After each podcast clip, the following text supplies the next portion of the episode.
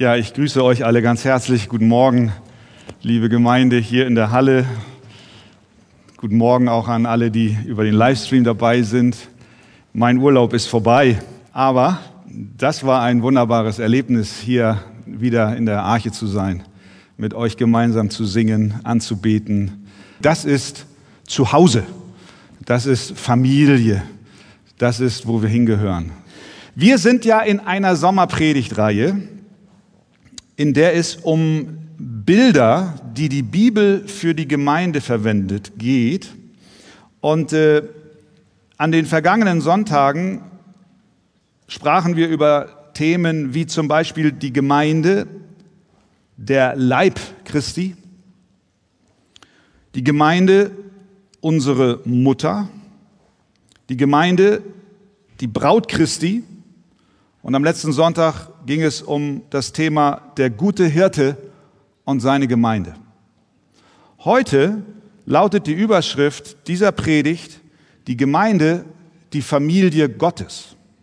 Und ich lade euch ein, dass ihr mit mir aufsteht und wir lesen einen Bibeltext aus Epheser Kapitel 2 ab Vers 19 bis 22. Epheser 2, 19 bis 22. So seid ihr nun nicht mehr Fremdlinge ohne Bürgerrecht und Gäste, sondern Mitbürger der Heiligen und Gottes Hausgenossen. Auferbaut auf der Grundlage der Apostel und Propheten, während Jesus Christus selbst der Eckstein ist, in dem der ganze Bau zusammengefügt wächst zu einem heiligen Tempel im Herrn, in dem auch ihr mit erbaut werdet zu einer Wohnung Gottes im Geist. Amen. Kurzen Augenblick, bleibt nochmal stehen. Äh, in der Übersetzung, die ich jetzt hier habe, das ist die Schlachter 2000, da ist in Vers 19 folgender Ausdruck verwendet, sondern ihr seid Mitbürger der Heiligen und Gottes Hausgenossen. Jetzt ist vielleicht der eine oder andere hier und sagt, was heißt denn das Hausgenosse? Ich lese deswegen an dieser Stelle nochmal neu, die neue Genfer Übersetzung die uns das ein bisschen in unsere Sprache etwas näher bringt. Da heißt es wie folgt in Vers 19, ihr seid jetzt also nicht länger Fremde ohne Bürgerrecht, sondern seid zusammen mit allen anderen, die zu seinem heiligen Volk gehören, Bürger des Himmels. Ihr gehört zu Gottes Haus, zu Gottes Familie. Also Hausgenossen Gottes heißt, wir sind Familienangehörige. Das will dieser Ausdruck sagen. Soweit das Wort Gottes. Amen. Ihr dürft euch gerne setzen. Ja, ihr kennt aus der Werbung vermutlich alle diese Strategie von der Verwendung Vorher-Nachher-Bilder. Ja, vorher, da wird dir dann ein Mensch präsentiert, der meistens in einem gewissen bedauernswerten Zustand ist, weil er vielleicht schütteres Haar gekriegt hat oder, oder, oder dick ist, ja, übergewichtig ist oder, oder er hat schiefe Zähne oder was auch immer. Ich, ich kann mich erinnern, als ich 50 wurde, ist noch nicht lange her, ähm, da ploppte plötzlich, ihr kennt das, Google weiß alles, plötzlich solche Werbung hoch von einem dickeren älteren Herrn oder in meinem Alter sollte der wohl sein. Ich fand ihn unheimlich alt, aber er war wahrscheinlich nur so alt wie ich. Und das war die Situation vorher. Und dann machen die Werbetreibenden Folgendes, sie zeigen uns ein Bild nachher. Und da siehst du plötzlich denselben Menschen mit einer schönen Haarpracht. Und du fragst dich, wie um alles in der Welt konnte das geschehen? Ja, ich sehe einige nicken ganz besonders. Ja, ja. Oder mir ging es so, dieser etwas unförmige 50-Jährige, der plötzlich auf meinem Monitor erschien, nachher ein durchtrainierter Sixpack-Man. Und ich dachte, sehe ich wirklich so, so aus wie der vorher? Auf jeden Fall wusste ich, ich will werden wie der nachher. Um, dann will man natürlich wissen, was ist das Programm, um von vorher zu nachher zu kommen. Und dann kommt die Werbetaktik und sagt, hier dieses Mittelchen oder diese Schönheitsoperation oder aber in diesem Fall dieser Trainingsplan, der macht dich zu einem schlanken und dann bin ich raus. Das ist dann eben mein Problem. Auf jeden Fall, das ist die Werbestrategie von vorher und nachher. Und in dieser Beschreibung von vorher und nachher liegt eine gewisse Kraft, sonst würden das die Werbetreibenden nicht einsetzen. Paulus ist jetzt hier kein Werbefachmann. Aber doch stellen wir fest, dass er im Epheserbrief eine ähnliche Methode anwendet. Er beschreibt zunächst, wie wir vorher waren, wie wir früher einmal waren, und dann sagt er, wie wir jetzt sind, und er sagt uns auch, was dazu geführt hat, dass wir nicht mehr sind wie früher, sondern so wie jetzt. Unsere Vorher-Situation beschreibt er, wenn ihr kurz mit mir im Epheserbrief ein wenig hin und her schlagt. Ihr habt ja eure Bibeln dabei, das ist ganz wichtig. Unsere Vorhersituation beschreibt er in Kapitel 2. Nehmen wir zum Beispiel Vers 1. Auch euch, die ihr tot wart. Das ist die Vorherbeschreibung durch Übertretungen und Sünden. Dann sagt er, damals habt ihr gelebt nach dem Lauf dieser Welt, Vers 2, gemäß dem Fürsten, der in der Luft herrscht, dem Geist, der jetzt in den Sohn des Ungehorsams wirkt. Ihr habt ein Leben, Vers 3, in den Begierden eures Fleisches geführt und so weiter. Und jetzt in Vers 19 unseres gelesenen Textes beginnt er unser Jetzt zu beschreiben, unser Nachher. Vorher wart ihr tot, vorher lebtet ihr in Sünden. Und jetzt schreibt er plötzlich nicht mehr in der Vergangenheit, sondern in Vers 19 schreibt er, so seid ihr nun. Jetzt. Nicht mehr wie vorher, sondern ihr, sah, ihr wart, ihr seid nicht mehr so wie vorher Fremdlinge und Gäste ohne Bürgerrecht, sondern ihr seid nun Mitbürger der Heiligen und Gottes Hausgenossen oder Gottes Familienangehörige. Vorher waren wir Fremdlinge und Gäste ohne Bürgerrecht. Zwei Bilder benutzt er hier. Das Bürgerrecht, wir waren Fremdlinge und Gäste. Und er sagt, jetzt aber, nachher, nachdem etwas geschehen ist, seid ihr Himmelsbürger. Früher, wenn wir so wollen, waren wir geistlich gesehen staatenlos, besser gesagt heimatlos, entwurzelt, ohne eine Zugehörigkeit zu einem Reich. Aber jetzt wissen wir, wo wir hingehören. Wir waren freiwillig, wir waren unter keinem Schutz, wir waren der Finsternis ausgesetzt, ja selbst Teil von ihr. Aber jetzt, nachher, gehört ihr zum Reich des Himmels. Aber dieses Bild allein ist nicht, was Paulus hier benutzt. Denn so schön und wichtig es ist, ein Bürger eines Landes zu sein, und so erstrebenswert auch das Privileg ist, zu einem starken und wohlstätigen Staat zu gehören, so ist doch die Staatszugehörigkeit immer noch eher ein formale, eine formale Beziehung. Aber eine Familienbande ist dagegen viel intimer, viel tiefer, viel fester, viel unserem Alltag näher als unser Bürgerrecht. Vorher, Paulus, so wart ihr, ohne Bürgerrecht und ohne Familie, tot in den Übertretungen eurer Sünden. Jetzt seid ihr Bürger des Himmels und vor allem, und darum geht es heute Morgen, ihr seid Teil einer Familie geworden, nämlich der Familie Gottes, welche sich in dieser Welt als die Gemeinde darstellt. Heute Morgen in dieser Predigt möchte ich letztlich diese Frage stellen, was zeichnet diese Familie, zu der du jetzt gehörst, durch den Glauben an Jesus Christus, was zeichnet diese Familie aus? Erstens, die Familie Gottes ist ein Geschenk.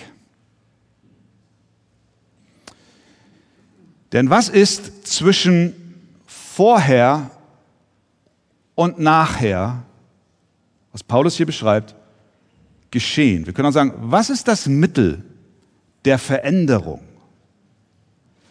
Welches Mittel führt uns der Apostel vor Augen, damit diese Veränderung von einem Waisen hin zu einem Familienkind geschehen konnte? Noch einmal der Epheserbrief, Kapitel 2. Nachdem er in den ersten Versen unseren Vorher beschrieben hat, sagt er uns jetzt, was geschah, damit wir nicht mehr sind, wie wir waren. Vers 4. Gott aber, sagt er. Das ist der Trainingsplan, das ist das Mittel der Veränderung. Gott aber ist reich an Erbarmen. Er hat um seiner großen Liebe willen mit der er uns geliebt hat, auch uns, die wir tot waren durch die Übertretungen, mit dem Christus lebendig gemacht. Aus Gnade seid ihr errettet. Halleluja. Deine, dein heimatloser Zustand vorher in der Welt und in der Finsternis und im geistlich toten Zustand, dein Zustand als Waisenkind, ohne Familie, ohne Eltern, ohne Bürgerrecht, wurde verändert durch das Mittel der Gnade Gottes. Damit das auch jeder versteht, schreibt Paulus im selben Kapitel Vers 8, denn aus Gnade seid ihr errettet durch den Glauben, das nicht aus euch, Gottes Gabe ist es nicht aus Werken, damit niemand sich rühme. Der Familie Gottes gehören wir nämlich nicht automatisch von unserer natürlichen Geburt aus an. Geistlich gesehen waren wir Weisen, dass wir nun der Familie Gottes angehören. Durch den Glauben an Jesus Christus ist und es bleibt ein unverdientes Geschenk Gottes bevor wir überhaupt wussten, dass es so etwas wie eine geistliche Familie gibt, bevor wir überhaupt erkannten, dass es einen Vater im Himmel gibt, der uns liebt, bevor wir überhaupt ahnten, dass da draußen irgendwo Menschen sind, die Gott als deinen Bruder und deine Schwester im geistlichen Sinne vorbereitet hat, damit du mit ihnen geistlich lebst in der Form einer Familie. Bevor wir das alles wussten, hat Gott schon lange die Weichen für deine Kindschaft gestellt. Selber Brief, Epheser Kapitel 1, Vers 5. Wie kam es denn, bevor überhaupt irgendetwas geschah, dazu, dass du heute in der Familie Gottes bist? Paulus gibt die Antwort, er, das ist Gott, Vers 5. Er hat uns vorherbestimmt zur Sohnschaft. Er hat uns vorherbestimmt zur Kindschaft, zur Tochterschaft. Wir sind Kinder heute, weil Gott vor Ewigkeiten schon beschlossen hat, dass du eines Tages in die Familie Gottes aufgenommen wirst. Er hat uns vorherbestimmt zur Sohnschaft für sich selbst durch Jesus Christus, nach dem Wohlgefallen seines Willens, zum Lob der Herrlichkeit seiner Gnade, mit der er uns begnadigt hat in dem Geliebten. Das heißt, die Zugehörigkeit zur Familie Gottes, die sich neutestamentlich in der Gemeinde darstellt. Deine Zugehörigkeit, wir können sogar sagen, wenn du Teil dieser Gemeinde bist, und das gilt genauso, wenn du Teil anderer bibeltreuer Gemeinden bist, deine Zugehörigkeit in diesem Fall zur Arche Gemeinde, zur geistlichen Familie Gottes hier in diesem Ort, wurde schon vor Ewigkeiten besiegelt. Du, du bist vor Grundlegung der Welt in erster Linie zur Sohnschaft und Tochterschaft, zur Kindschaft Gottes bestimmt gewesen, weil Gott in seiner Gnade dich ersehen hat und gesagt hat, ich möchte dich erlösen.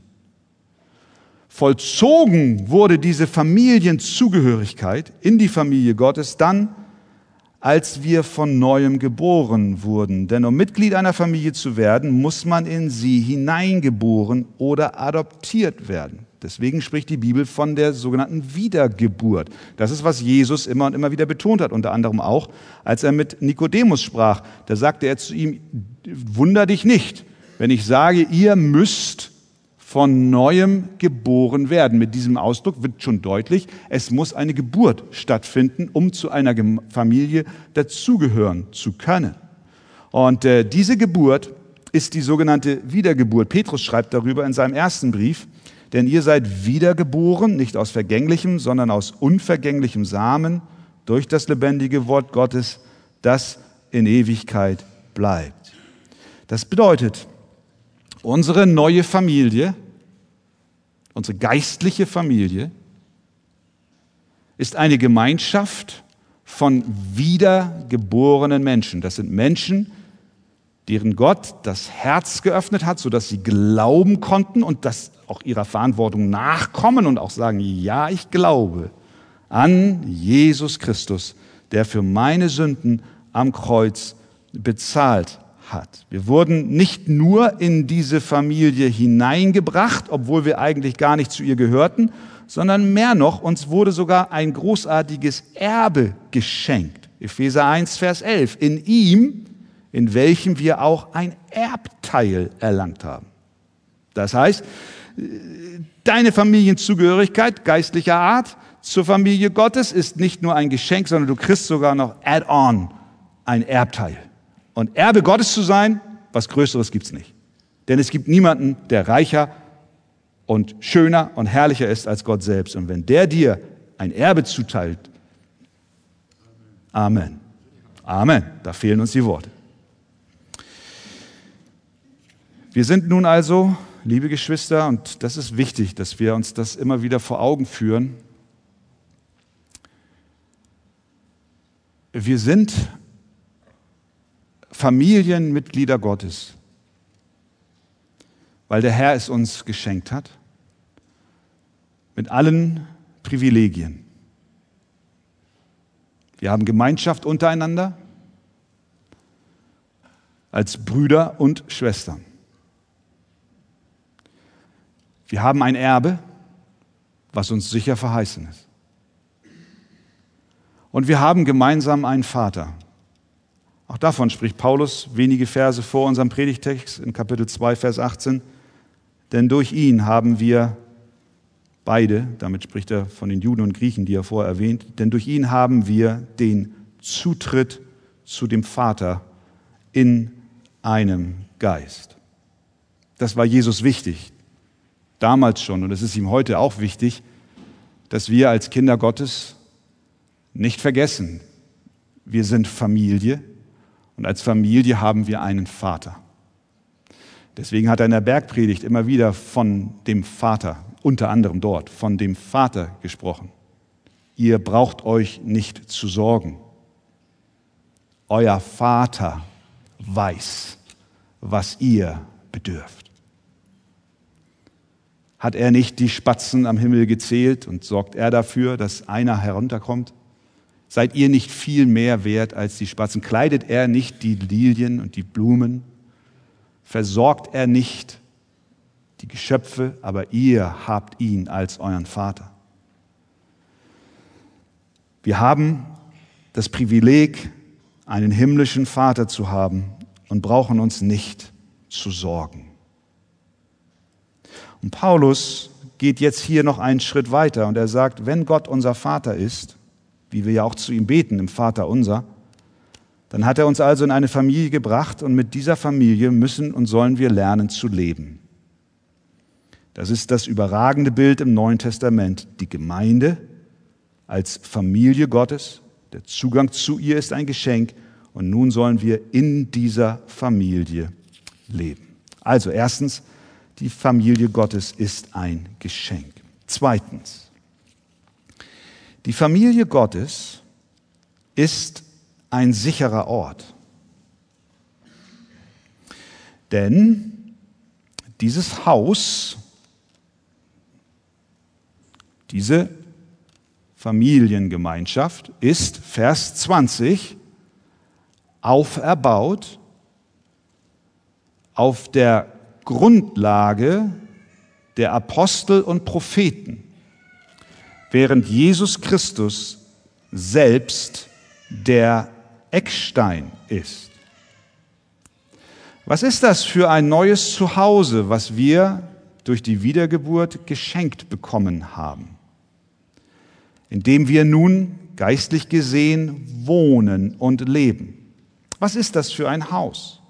Es ist ein Haus, eine Familie mit einem sicheren Fundament. Es ist auferbaut auf der Grundlage der Apostel und Propheten und Jesus Christus, der selbst der Eckstein ist. Es ist ein sicherer Ort, denn die Fundamente deiner Familie, deiner geistlichen Familie, reichen zurück bis zu den Aposteln. Wenn wir die Zeit mal nicht als eine horizontale Achse betrachten würden, sondern als eine vertikale Achse und wir sind im Hier und Jetzt und gehen zurück nach unten und nach oben, nach vorne, dann würden wir betrachten, wie tief das Fundament deiner neuen geistlichen Familie ist. Es geht nicht nur 80 Zentimeter frostfrei gegründet im nicht bindigen Boden in Hamburg, sondern es geht tiefer. Es geht tiefer als 80 Zentimeter. Es geht tiefer als die Pfahlgründung unseres Neubaus nebenan. Es geht tiefer, weiter zurück, noch weiter zurück, bis zu den Aposteln. Das Fundament deiner neuen Familie geht noch weiter als bis zu den Aposteln. Es geht bis zu den Propheten. Und es mündet in dem ewigen Sohn Gottes, Jesus Christus, der der Eckstein der Gemeinde ist. Verstehen wir, wie sicher, auf welchem Fundament deine neue Familie steht? Ich weiß nicht, wie viele hier heute Morgen familiäre Probleme erlebt haben. Ich, das, ich verbiete, das verbietet sich, so eine Frage zu stellen mit Hand zu heben. Aber ich bin mir sicher, Viele, wenn nicht nahezu alle von uns haben in irgendeiner Form schon Zerrüttung oder Zerbruch oder Not familiärer Art in unserem Leben erlebt. Stimmt's? Wie viele Tränen hast du schon vergossen? Wie viele Erschütterungen ist schon durch deine irdische Familie hindurchgegangen? Und ja, wie viele Familien wurden auch schon ausgelöscht? In einer Form des Ehebruchs oder anderer Art sodass sie kaum noch existieren, du nur noch Trümmerteile von ihnen siehst. Aber die Botschaft Gottes an seine Kinder gerichtet ist, du bist durch den Glauben aus Gnade von Gott bestimmt worden, vor Grundlegung der Welt, Teil einer Familie zu sein, dessen Fundament tiefer geht als dein irdisches Familienfundament. Gegründet auf dem Eckstein, der Jesus Christus selber ist. Im Urlaub waren wir auf einer Radtour in Mecklenburg-Vorpommern. Da hat es nicht geregnet an dem Tag. Das war der einzige Tag. Nein, das stimmt nicht. Es, es war wunderbar. Ich bin, wir sind Gott dankbar. Bei Bützow, Kloster Rühe, Rü, Rü, Rühn, Entschuldigung, meine Frau ist gut in äh, Ortsnamen merken und in Klosternamen merken. Äh, Kloster Rühn, Rühn. Eine Kirche, da sind die Bewohner des, des Ortes stolz mit einer großen Tafel und es ist wirklich beeindruckend. Und dann steht dort, diese Kirche wurde im Wesentlichen, vom Äußeren her, im Wesentlichen seit dem 13. Jahrhundert nicht verändert. Also ein paar Renovierungsarbeiten, aber die steht dort so wie 1200x. Solche Fundamente hat es. Was hat diese Kirche alles erlebt? Wie viele Kriege, wie viele Konflikte, wie viel kommen und wie viel gehen, wie viele Waldbrände drumherum sie steht. Und doch ist diese alte Kirche nicht vergleichbar mit dem Fundament deiner Familie, zu der Gott dich zugefügt hat. Du gehörst zu einem Haus, das noch fester steht. Denn die Grundlage deiner geistlichen Familie reicht zurück und zurück und zurück bis zu Jesus Christus, der von Ewigkeit her ist. Unsere Familie und unser Haus haben in der Tat eine Geschichte. Du bist Teil einer großartigen Geschichte, die niemals zu Ende gehen wird, sondern dessen Zukunft noch blühend vor ihr liegt. Und deswegen, liebe Geschwister, ist es die Aufgabe der Gemeinde, weltweit, aber auch hier in der Arche, dieses Fundament nicht zu verrücken. Verstehen wir das? Wie wichtig es ist, dass wir das Fundament der Apostel und Propheten und der Lehren des Jesus Christus, des ewigen Sohnes Gottes, nicht verrücken.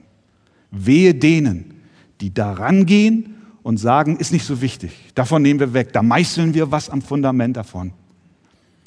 Der Untergang solcher Gemeinden ist sicher. Und deswegen wollen wir uns immer wieder in Demut, wirklich in Demut, darauf besinnen, was das Fundament unseres Familienlebens hier in der Gemeinde ist. Möge Gott uns helfen, dass wir nicht stolz sind, sondern dass wir ihn bitten, Herr, bewahre uns, auch vor geistlichem Irrtum. Und ein anderes, was wir daraus lernen, wenn die Familie Gottes ein so sicherer Ort ist, dann sollen alle, die kommen, sich auch sicher bei ihr fühlen weil wir ihnen, jedem, der kommt, mit Gnade und Freundlichkeit begegnen wollen. Es soll ein sicherer, ein freundlicher, ein warmer Ort sein, die Familie Gottes. Wenn also jemand in die Gemeinde kommt, in die Gemeinschaft der Kinder Gottes, egal ob fremd oder furchtsam, egal ob zögerlich oder zurückhaltend, ob Migrant oder Nicht-Migrant, ob arm oder reich, ob gebildet oder ungebildet, alle sollen sich sicher fühlen. Denn sie sind alle in Jesus Christus willkommen geheißen. Weil unser Fundament so tief bis zu unserem Herrn hinuntergeht, begegnen wir uns, wie Paulus in Römer 12 sagt, mit Ehrerbietung. In der Brüderliebe seid herzlich gegeneinander in der Ehrerbietung komme einer dem anderen zuvor. In dieser Gnadenatmosphäre dürfen wir leben, weil wir wissen, wir haben hier einen sicheren Ort. Amen. Also erstens, die Familie Gottes ist ein Geschenk. Zweitens, die Familie Gottes ist ein sicherer Ort. Und drittens, in der Familie Gottes wachsen wir gemeinsam. Was ist denn nun das Ziel? Das hört sich ja alles sehr attraktiv an. Ja, ich war vorher ein Waisenkind, geistlich gesehen. Jetzt, jetzt habe ich eine Familie. Ich habe Brüder und Schwestern. Ich habe einen Vater im Himmel. Ich habe ein Erbe. Aber wozu? Mit welcher Zielrichtung? Warum? Paulus gibt uns die Antwort in den dann folgenden Versen. Er schreibt in Vers 21, in dem der ganze Bau zusammengefügt wächst zu einem heiligen Tempel im Herrn, in dem auch ihr miterbaut werdet zu einer Wohnung Gottes im Geist. Nun, wir müssen an dieser Stelle aufpassen, dass wir jetzt nicht den Fehler machen und sagen, okay, jetzt spricht er hier vom Bau und auch vom Fundament und, und dann sehen wir jetzt ein Gebäude vor uns. Stein auf Stein. Nein, der ganze Bau, von dem er hier spricht, sind Menschen. Das sind wir. Das ist ein Bild für die lebendige Gemeinde. Es sind Brüder und Schwestern, die einen gemeinsamen Vater haben. Das Ziel, was Gott mit dem Bau und diesem Zusammenfügen dieser neuen Familie hat, ist, dass äh, wir zusammengefügt zwei Dinge sind, nämlich einmal Tempel der Anbetung Gottes und auch eine Wohnung Gottes im Geist. Vers 21, ein heiliger Tempel und 22, eine Wohnung Gottes im Geist. Das ist das Ziel, das der Herr mit uns hat. Es geht nicht um ein schönes Hobby mit Zeitvertreib, dass wir zur Gemeinde kommen. Das ist nicht, nicht das Ziel. Das Ziel ist, dass wir gemeinsam zu einem Tempel der Anbetung zusammenwachsen, zu einer Wohnung Gottes im Geist. Das ist ein Geheimnis. Gott wohnt nicht in Gebäuden von Stein, sondern in Herzen von Menschen, die er aber nicht individualistisch allein auf die Reise schickt, sondern die er zusammenstellt und zusammenfügt und sagt, ihr seid jetzt, ihr sollt mein Tempel sein, in dem ich wohne, in dem ich angebetet werde. An dieser Stelle kann es unbequem werden.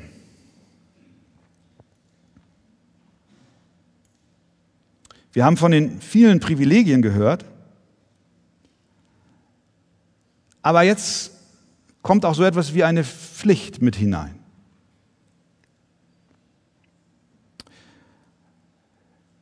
Es wird eventuell für den einen oder anderen mehr oder weniger unbequem, weil es gegen unsere individualistische Tendenz gerichtet ist. Wir lassen uns ungern einfügen. Unser alter Mensch möchte selbstbestimmt sein, sich nichts sagen lassen. Er möchte sein Leben individuell gestalten. Das wird, denke ich, auch immer ausgeprägter in unserer sogenannten individualistischen Gesellschaft. Jeder verwirklicht sich sein Ziel. So sind wir geneigt. Wir wollen niemanden haben, der uns sagt, wo wir sein sollen, was wir machen sollen. Und nun kommt Gott und sagt, ihr habt das Privileg, Familie Gottes zu sein. Und jetzt füge ich euch zusammen. Dankeschön. Du kannst dir deine Brüder und Schwestern nicht aussuchen. Gott fügt dich hinein.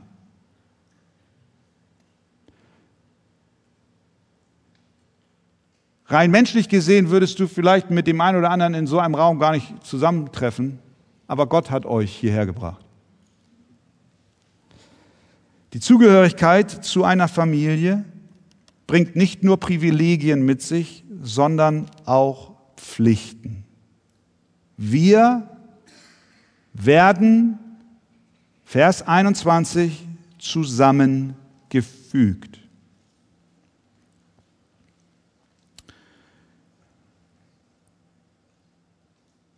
Wir wachsen zusammen, Vers 21, zu einem heiligen Tempel.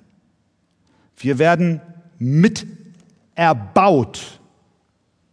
Wir sind im Aufbau involviert.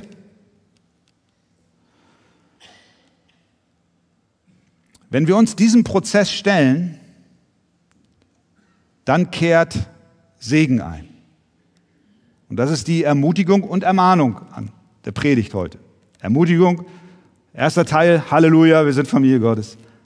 Und jetzt kommt aber auch der Warnruf an uns alle, der Weckruf an uns, an mich zuallererst, an uns alle.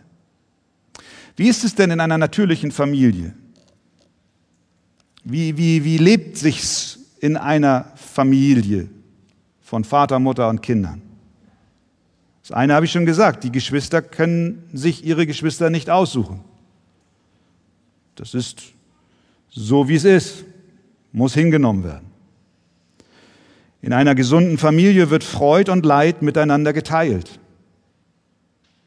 Da werden Dinge berichtet am Essenstisch über Erfolge in der Schule, im Beruf und auch Misserfolge Niederlagen, Rückschläge. In einer gesunden Familie öffnet man sich voreinander.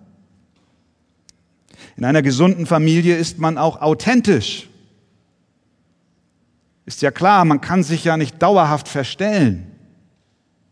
Das ist anstrengend. In einer Familie, in einer gesunden Familie liebt man sich bedingungslos.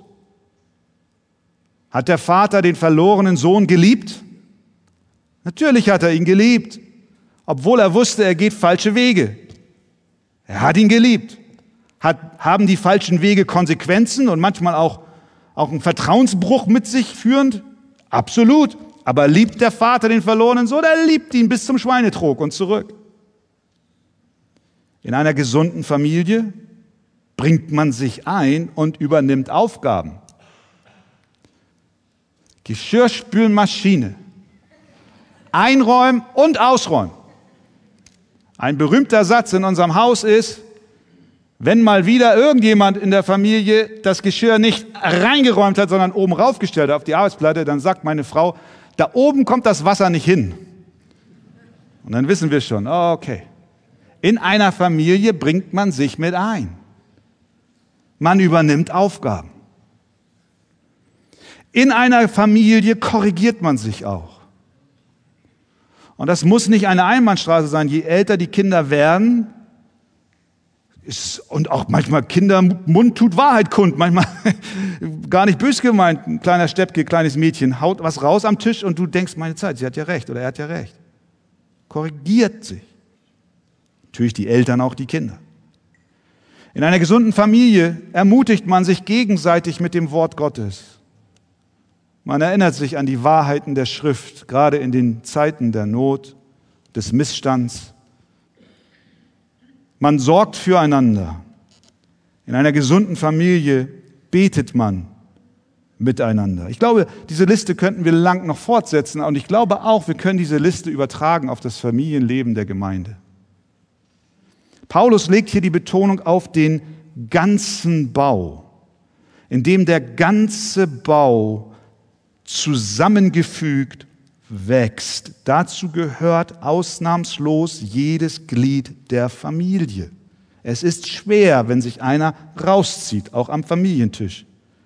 Wenn er sein eigenes Ding macht und überhaupt nicht mehr interessiert ist an dem, was in der Familie los ist. Jedes Glied gehört dazu, auch in der Gemeinde. Ja, wie und wo können wir dieses Familienleben leben? Zwei Gedanken dazu. Einmal, in der Tat, in den Gottesdiensten. Ja, in den Gottesdiensten leben wir, wachsen wir gemeinsam zusammen zu einem Tempel Gottes.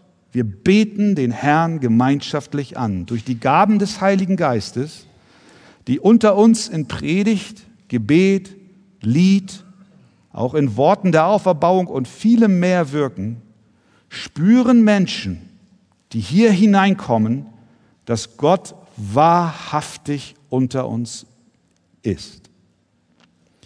Wir fügen uns Sonntag für Sonntag zu einem geistlichen Tempel zusammen. Und deswegen bin ich dankbar für jeden, der in Person hier ist. Ich weiß, es gibt oft Gründe, warum man nicht den Gottesdienst besuchen kann, aus gesundheitlichen Gründen, oder man hat auch gar keine Gemeinde in der Nähe. Und wir freuen uns über jeden am Livestream. Aber sollten dort draußen Menschen sein, die es bequemer finden, live am Gottesdienst der Arche teilzunehmen, statt in Person sich einem Tempel, einer Ortsgemeinde, einem geistlichen Familie anzuschließen, dann denkt drüber nach. Sonntagmorgen sind wir in Person hier und beten gemeinsam Gott an. Und wenn Menschen hineinkommen, dann werden sie überführt. Paulus schreibt es in 1. Korinther 14. Sie werden überführt. Das Verborgene ihrer Herzen wird offenbar. Sie fangen an, Gott anzubeten und sie bekennen, wie er dort sagt, dass der Herr in unserer Mitte ist. Möge das geschehen. Möge das geschehen. Es ist ein Zeugnis für die Ungläubigen. Es ist ein Gottesdienst zur Ehre unseres Herrn und ein Zeugnis für die Welt. Menschen kommen und sehen, hier ist Gott gegenwärtig. Und wenn Gott in unserer Mitte ist, und das kennst du, das kenne ich, dann spüren wir seine Gegenwart, dann spüren wir sein Gewicht. Seine Gegenwart beugt uns. Wir fühlen uns nicht würdig, in seiner Nähe zu sein. Die Gnade seiner Gegenwart erfüllt uns mit Ehrfurcht. Und in dieser Atmosphäre der Gegenwart Gottes ist es geradezu natürlich, selbstverständlich, dass wir einander schätzen, dass wir einander ehren, dass wir einander lieben mit brüderlicher und schwesterlicher Hingabe und dass wir weiter wachsen als Tempel und Wohnung Gottes im Heiligen Geist. Und das ist das eine. Wie leben wir dieses Familienleben? Am Sonntagmorgen. Aber nun sagst du vielleicht, diese Gemeinde ist, ist so groß. Ich fühle mich hier so einsam, am Rand. Ich möchte dir sagen, das muss nicht so sein. Das muss nicht so sein. Denn eine wunderbare Möglichkeit, in der Anbetung zusammenzuwachsen und in der Familie, in der geistlichen Familie zu leben, besteht insbesondere auch durch die Hauskreise. Dort wird Freud und Leid miteinander geteilt sich eingebracht, sich korrigiert, sich gegenseitig mit dem Wort Gottes ermutigt. Dort wird füreinander gesorgt, miteinander gebetet, authentisch gelebt. Man liebt einander und man ist füreinander da. An dieser Stelle unser, mein und auch im Namen der Gemeindeleitung unser herzlicher Dank an alle Hauskreisleiter und ihre Ehefrauen, die sich in diesen Dienst der Hauskreisarbeit einfügen und einsetzen. Ihr leitet Gruppen, ihr bereitet euch vor, Woche für Woche. Ihr erlebt viel Segen, Dankbarkeit aus der Gruppe heraus. Ihr erlebt auch manchmal Frust, wie wir wissen, wenn man sich wieder mühsam auf einen Hauskreisabend vorbereitet hat und von den zwölf Teilnehmern ruft einer nach dem anderen an und sagt, heute kann ich nicht. Und am Ende sitzt du da mit zweien und dann sagst du, oh, schade, das ist die Ausnahme übrigens, aber auch das soll es geben. Ihr haltet Kurs, ihr führt die Gruppe durch Gebet und Gespräch, ihr betet für die Teilnehmer, Ihr tragt sie auf eurem Herzen. Danke allen Geschwistern hier in der Gemeinde, die sich in der Hauskreisleitungsarbeit so treu einsetzen. Ihr helft auf unermessliche Weise, dass der Tempel zusammenwächst, dass die Familie funktioniert. An alle Mitglieder der Gemeinde, sei die Ermutigung gerichtet, solltest du noch nicht in einen Hauskreis gehen, dann sprich einen der Pastoren an und wir wollen alles möglich machen, um dir einen Kreis auch zuzuteilen. Und allen, die bereits zu einem Hauskreis gehören, danken wir ganz herzlich für eure Treue und Bereitschaft, euch als Bausteine einsetzen zu lassen. Seid weiterhin authentisch, teilt weiterhin Freud und Leid, bringt euch weiterhin bedingungslos ein, übernimmt weiterhin Aufgaben, korrigiert einander, sorgt füreinander, betet füreinander, liest die Bibel, sprecht über die Predigten und was sie in eurem Leben für eine Anwendung finden. Seid treu in der Teilnahme, schätzt den Aufwand eurer Leiter in der Vorbereitung, seid verbindlich und seid glücklich, dass ihr Teil der geistlichen Familie sein könnt. Die Gemeinde ist Familie Gottes. Nicht immer sind wir zufrieden mit ihr. Manchmal wünschten wir uns andere Brüder und Schwestern, andere geistliche Väter und Mütter, vielleicht auch andere Pastoren und Älteste. Manchmal wünschen wir uns gerne, wünschten wir uns der Gemeinschaft komplett zu entziehen. Und vielleicht hast du auch schon mal gesagt, ach Herr, ich dachte, du machst mich zu einem Ferienhaus an der Nordsee als Stein. Da ist die Luft so rein, der Wind so angenehm, Der Blick auf das Meer ist fantastisch und das Leben dort ist so schön. Aber seitdem ich Christ bin, spüre ich, dass du mit Hammer und Meißel an mir arbeitest. Ich verstehe nicht, was das soll. Gott sagt, verstehst du nicht, mein Kind? Ich füge dich nicht in ein Ferienhaus am Strand ein. Ich arbeite an dir, damit du Teil meines Tempels wirst, den ich in dieser Stadt baue. Mit dir will ich meine Gemeinde bauen. Durch dich, durch euch und eure Gemeinschaft soll meine Herrlichkeit in dieser Finsternis hell leuchten. Ich tue dies, damit ihr als zusammengefügte Gemeinschaft in der Anbetung vor mich kommt und meinen Namen preist. Indem der ganze Bau zusammengefügt wächst zu einem heiligen Tempel im Herrn, in dem auch ihr mit erbaut werdet zu einer Wohnung Gottes im Geist. Wollen wir uns nicht wieder ganz neu freuen über unsere geistliche Familie, über das Geschenk, das wir haben, über die Sicherheit und das Fundament der Gemeinde Gottes. Und wollen wir uns nicht wieder neu einfügen lassen oder weitermachen mit derselben Freude und noch größere wie bisher. Möge Gott uns helfen. Amen. Ja, Herr Jesus, ich danke dir von ganzem Herzen, dass du uns erkauft hast mit deinem Blut, dass wir dein sind, du uns neu gemacht hast, aber jetzt wir nicht allein unterwegs sind, sondern wir zusammengestellt sind. Familie Gottes dürfen wir sein. Ein großartiges Geschenk. Wir sind nicht mehr Waisen, sondern Kinder. Ich danke dir, Herr, für diese Gnade, und ich danke dir für das wunderbare geistliche Leben, das du der Arche-Gemeinde geschenkt hast.